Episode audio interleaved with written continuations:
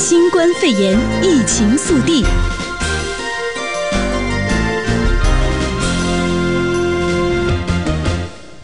根据现在目前最新的更新统计，在全球的确诊病例是一百八十一万九千五百八十六例，死亡是十一万四千六百四十例。那么在北美方面，美国累计确诊新冠肺炎病例达到了五十六万两千三百零二例，死亡两万二千一百六十六例。那在加拿大方面，累计确诊新冠肺炎病例达到两万四千三百八十例，死亡七百一十八例。嗯，那目前美国的情况是这样的啊，像是呃这个特朗普政府的两名高级官员，还有这个国家过敏和传染病研究所所长福西博士，在昨天接受采访的时候，均表示呢，美国部分地区可能最早从五月开始会放宽针对疫情的限制性措施。那洛县公共卫生局呢，也是在这个十二号昨天更新了这个病毒的疫情确诊的有这个新增的三十一例死亡，还有三百二十三例的这个新增的。确诊，那过去四十八小时是七百七十九例确诊。嗯，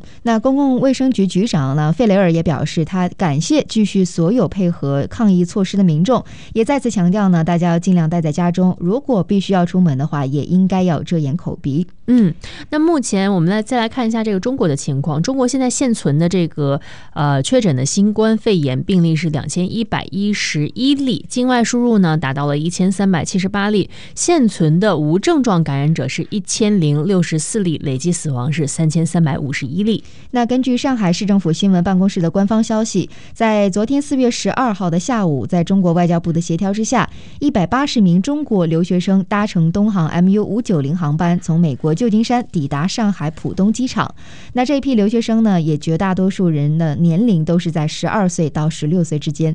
嗯，那我们再来看一下目前全球的情况。首先是来自德国的好消息啊，那德国联邦疾控机构罗伯特克赫研究所呢，在这个十二号公布的数据显示呢，德国目前累计治愈是六万零两百人，现存的确诊病例是五千五万七千六百零六人。这是德国自从这个疫情爆发以来呢，治愈人数首次超过了现存的确诊病例。嗯，那另外看一下英国方面，英国今天也是承诺捐款两亿英。英镑给世界卫生组织还有多间慈善机构来去协助减缓二零一九冠状病毒疾病扩散至不堪一击的国家，进而避免爆发第二波的疫情。嗯，那我们再来看一下韩国呢。韩国中央防疫对策本部在十二号表示呢，由于近近来啊，这个自美国入境韩国的旅客确诊感染新冠肺炎的病例不断增多，所以呢，将会从十三号零时起，对来自美国入境的人员一律实施病毒检测。欢迎回来，我们一起来关注一下美国方面的新闻。那根据美国国税局 IRS 在 Twitter 上发布的公告，国税局在周六已经向美国人发出了第一轮的纾困款。那纾困款呢，也会在未来几天会继续发放。首先获得的是那些已经提交二零一八年或者是二零一九年纳税申报表，并且授权直接存款的人。那其他呢，包括像未提交纳税申请表，或者是未授权直接存款账户，或者还没有获得社会安保的人，可能必须要等待数周或者是数月才能拿到他们的钱。那有数以百万计的美国人呢，包括一些收入过低的人，因为他不需要申报纳税。那目前呢，国税局和财政部呢，在周五也是推出了一个网站啊，没有报税义务的居民可以输入自己的银行账户和基本信息，以便可以更快的收到这个纾困款。嗯，那这个纾困款也是国会三月份通过的二点二万亿元经济救济呃经济救济计划的一个部分。那另外再来看一下，在白宫方面一个最新的消息，那两名特朗普政府的高级卫生官员也在周日的时候呢，表示说，美国的部分地区有望在五月份开始放松部分因为疫情而制定的限制性措施。那这一个呃这一条呢，也是经过了国家过敏和传染病研究所所长福西博士的呃表示，那他也是觉得呢，美国的部分地区可能会在最早从下个月开始放宽针对疫情的限制性措施。嗯，那福西强。要说这个重启的措施将会取决于每个地区的情况，而且肯定是渐进的啊。他还补充说，这个官员们是不得不考虑有些地区已经发生的这个疫情爆发的性质，还有这些地区可能还没有来临的这种爆发的威胁。他说呢，纽约受到了这个大流行病的打击是最严重的。那纽约的情况目前跟这个阿肯色州的情况肯定就是不同的啊。嗯，那同样他也是对这个州长们在评估重启问题上的判断力啊表示信心。嗯。那么至于特朗普呢，也是在福克斯新闻的电话采访当中也承认说，觉得呢，他希望自己能够做出正确的决定。那他也是会表示呢，将会基于很许多的事实，无论大家是否喜欢，都会有一定的直觉，并且呢，他也补充说，白宫将会在合理的短时间之呃短时间之内会发表一些关于问题方面的这样的公告。嗯嗯，那另外，福奇还重申了有关选民能够在这个十一月选举日照常前往投票站去投票这个观点，但是他还说了啊，潜在这个第二轮爆发可能会影响选举的进程。但是他说呢，到这个如果是有这个第二轮爆发呢，那美国可能在这个检测啊以及各方面会做得更好。嗯，不过呢，他同时也是有预计啊，到十一月大选的时候呢，他也是希望能够控的控制得住这个局势，来实现真正的正常的程度。那他也表示。这是他的兴趣，也是他作为一名公共卫生人员的工作。那么，在发表他上述言论之际呢，民主党人和共和党人其实就已经就十一月大选扩大邮寄投票的可行性进行了这个不停的这样的争论了。嗯，比如说这个特朗普总统为首的这个共和党就说呢，邮寄投票容易发生欺诈，可能会影响大选结果。尽管说没有任何这个实质性的证据啊，但是这是他们的一个呃想法。那民主党人就是说啊，这个邮寄投票是可以。对这个面对面投票进行了一种替代。那在这个期间呢，并疫情期间啊，就是说大家不能不顾及自身的安全去这个投票站进行投票。嗯、对，但不管是邮寄投票还是实际的投票呢，咱们还是来看一下这个最新的关于总统初选的问题啊。那美国前副总统拜登呢，也是今天在下一城啊，也是赢得了阿拉斯加州的民主党总统初选。那阿拉斯加州呢，也是因为疫情的影响之下呢，改为了邮寄投票，而桑德斯是在上周宣布退选之前呢，选民是已经寄出了选票。那也就是说呢，桑德斯将会瓜分部分党的代表票。但不过呢，阿拉斯加州初选拜登啊，尽管是这样，也还是明显的赢家。那得票率呢，已经是达到百分之五十五点三。那桑德斯呢，则是在之前是拿下了百分之四十四点七的选票。嗯，那现在拜登也是呼吁桑德斯的支持者啊，加入他的阵营。那现在有多位退出民主党初选的前参选人，已经是纷纷替拜登背书了啊。啊包括这个前加州，包括这个加州联邦参议员贺锦丽，还有这个明尼苏达州的联邦参议员克罗布查，以及印第安纳州南本德前市长布塔朱吉啊，都是在为这个拜登目前在背书。嗯。回来关注加州新闻。那加州呢，其实啊，一直都是有备有像地震、洪水、还有泥石流和野火等这样自然灾害的疏散计划。那有关单位呢，如今也是需要额外研究，在如果说真的在疫情爆发时，全民可能进行在家更安全的这命令之下呢，如果一旦发生了灾难，该如何进行疏散的相关配套措施。那么，加州紧急服务办公室的发言人也表示说呢，这一个的确相对于平时会更具有挑战性。没错，也就像之前我们像中国也发生过这个地四川的这个地震啊，当时就是说这个出门有疫情，在家有地震。嗯，那现在目前美国的情况呢，根据这个呃紧急服务办公室的这个救援负责人。目前的呃这个发言表示啊，基本的前提之一就是替各种类型的这个紧急情况做好一个计划和准备。但是呢，呃，目前呢，这个替这个撤离者啊，会提供这个疏散中心呀，可能会有一点问题，那就是无法让人们保持社交距离。嗯，没错，那虽然说加州加州呢是近期潮湿啊，野火威胁的机会是还不高，但是呢，也是随着干燥的夏季马上来临呢，野火威胁也是将会增加。那加州的消防机构也是会从从本周起开始进行一些相关疏散规划与建议。那过去呢，相关单位曾经是替疏散的居民提供这样的避难所，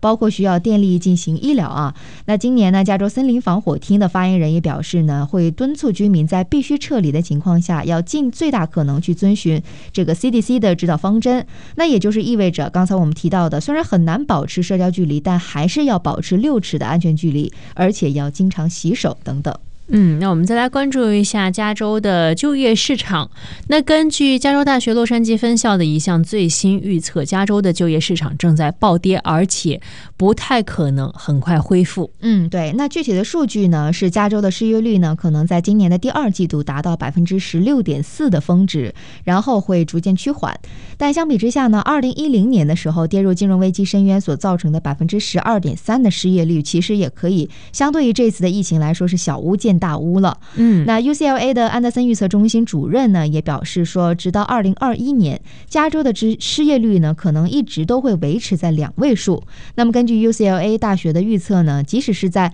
二零二二年的第一季度，加州的失业率也可能会高达百分之八点五。那加州呢，在今年二零二零年二月份尚未受到冲击之前，失业率才只有百分之三点九而已。嗯，那 UCLA 这项预测也表示啊，他们认为加州的这个就业市场要到二零二二年的下半年才能恢复到以前的水平。那这个报告也是预测，今年第二季度加州平均将会失去二百二十万个工作岗位。嗯，那根据美国劳工部的数据呢，其实失业总数已经超过了这个数值啊，在过去三周之内啊，有二百九十万的加州人申请了失业补助。嗯，对，而且呢，这个报告也指出了地区之间的明显差异。差异，比如说北加州的弱势工作占比呢，比南加州还要低一些。比如在三藩市是拥有大量的高科技工作，那只有百分之三十三的劳工是面临高失业的风险。那相对呢，在经济模式更加多元化的洛杉矶，则是有高达百分之四十七的劳工处于高风险的状态。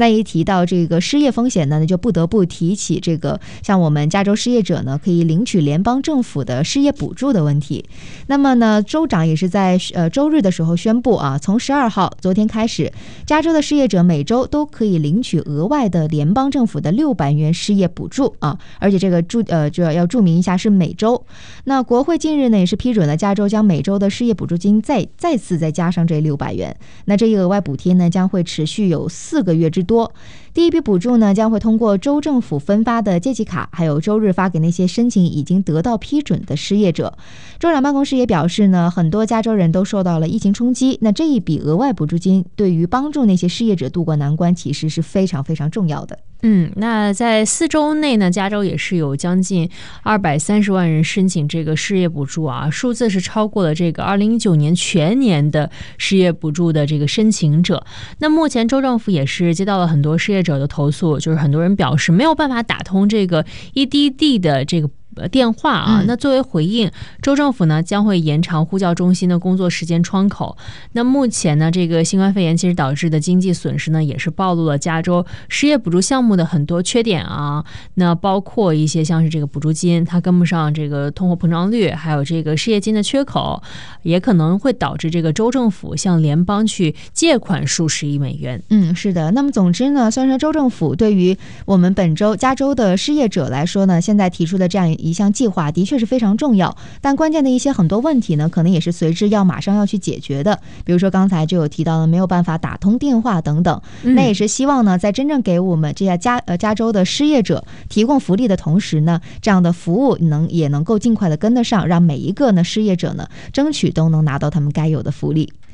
再来关注一下国际方面的消息，那还是来呃，先来看一下在欧洲方面啊，在英国，英国呢是在昨天就十二号的时候承诺要捐款两亿英镑给世界卫生组织还有多间慈善机构，为的呢就是协助减缓二零一九冠状病毒疾病的扩散到不堪一击的国家，来进而避免爆发第二波的疫情。嗯，那目前呢，英国其实也是同样这样沦陷的状态啊。根据美国约翰霍普金斯大学的数据，英国境内确诊的病例是直逼八万啊，近万人丧生，死亡总数也是全球第五，仅次于美国、意大利、西班牙和法国。嗯，那英国政府表示呢，这一笔资金将会协助也门、孟加拉国等医疗体系比较薄弱的国家。那也门多年来呢，也是饱受战乱之苦啊。那从本月十号开始通报首起的确诊病例，而孟加拉国。那是收容了八十五万的洛亚新呃洛新亚难民，但是营区生活条件不佳，也是人满为患。但英国这个驰援世卫的立场呢，其实是与美国总统特朗普是大相径庭的。特朗普先前也是发言啊，痛批了世界卫生组织对于这一波疫情的处理能力，那暗示呢他自己的执政团队可能重新评估对于世卫的资助。但是世卫秘书长谭德赛也是表示呢，说英国的慷慨解囊强而有力的道出了这是一项全球性的威胁，也是需要全球性的因应之道。嗯，那我们再来看一下英国另外一条消息啊，那就是英国政府目前是有意推动这个免疫通行证，希望进行抗体检测，找出免疫者，也是有助于解除防疫封锁的措施。但是呢，目前因为这个还没有准备好可靠的检测工具，这项措施呢，恐怕还是存在一些障碍。嗯，对，那这个免疫通行通行证让我忽然想起来，跟这个中国的健康码可能有一些异曲同工之妙啊。但是根据《华尔街日报》报道呢，也是由于英国的疫情呢，实施了防疫封锁政策，但是国内经济也是因此陷入了停顿。英国政府有意借核发免疫通行证作为短期之内松绑封锁措施的方法，但是呢，也表示了说要推动此事恐怕也会相当复杂。那因为这个免疫通行证呢，其实是有赖于抗体检测，那借由辨识出血液中的特定抗体来找出已经染疫而且康复的患者，那这些抗体也是体内特制的蛋白质，可中和病毒以及其他的侵蚀，呃，这个入侵物。那目前除了英国之外，其实像是美国这两天我们的新闻当中也是看到了啊，也是在启动这样同样的一个项目啊。但是目前呢，这个抗体检测的前景是比较令人振奋的，有免疫力可以复工。那但是可能也会有一些人啊，就会担心啊，这个病毒会不会啊，这个传传播以后携带以后会造访到自己的这个亲朋好友上面啊？嗯，是的。那同时呢，还有另外一项问题啊，也就是说，在已经实施防疫封锁措施的国家呢。具备有效免疫力而因此得以取得免疫证明的人，可能呃这个数量是有限的。那法国的传染疾病专家呢，也是有指出说，呃，他们并不热衷于免疫通行证的构想，因为呢，关于抗体保护期有越来越多的不确定性，而且呢，他得自这个中国、意大利以及法国部分地区的初步资料显示，其实具有免疫力的患者呢，仅仅只占有百分之十而已。所以说呢，现在呃，专家们都表示说，应该要更加小心谨慎啊，还有很多事需要弄清楚。那另外再来关注一下啊，这个疫情之外方面的消息，那还是关注石油输出国组织欧派克还有盟友同意将原油日产量削减九百七十万桶之后呢，油价终于在隔夜交易之中走高。那也是经过了四天马拉松式的讨论呢，这个协议是终终于啊在周日和敲定，这也是历史上最大的一次减产了。那目前呢，呃，在这个消息之后呢，美国的这个西德克萨斯中质原油呢是应声上涨了百分之三点八，到了每桶。二十三点六一元，国际基准布伦特原油价格上涨百分之三点二，到了每桶三十二点四八元。那在当天早些时候呢，西德克萨斯中质原油上涨到了这个最高点啊，是百分之八啊，但是之后又是出现了这个下跌。嗯，那欧派克呢，最终还是希望该组织以外的国家，包括像美国、加拿大和挪威也进行减产，来去提振油价。特朗普也是曾经表示，市场力量自然会抑制产出。相关新冠肺炎疫情消息，请锁定 AM 六九零，或透过 TuneIn Simple Radio APP 搜寻 AM 六九零，实时在线收听。也欢迎上到 U Radio 官网或脸书订阅新冠肺炎疫情 Podcast 节目。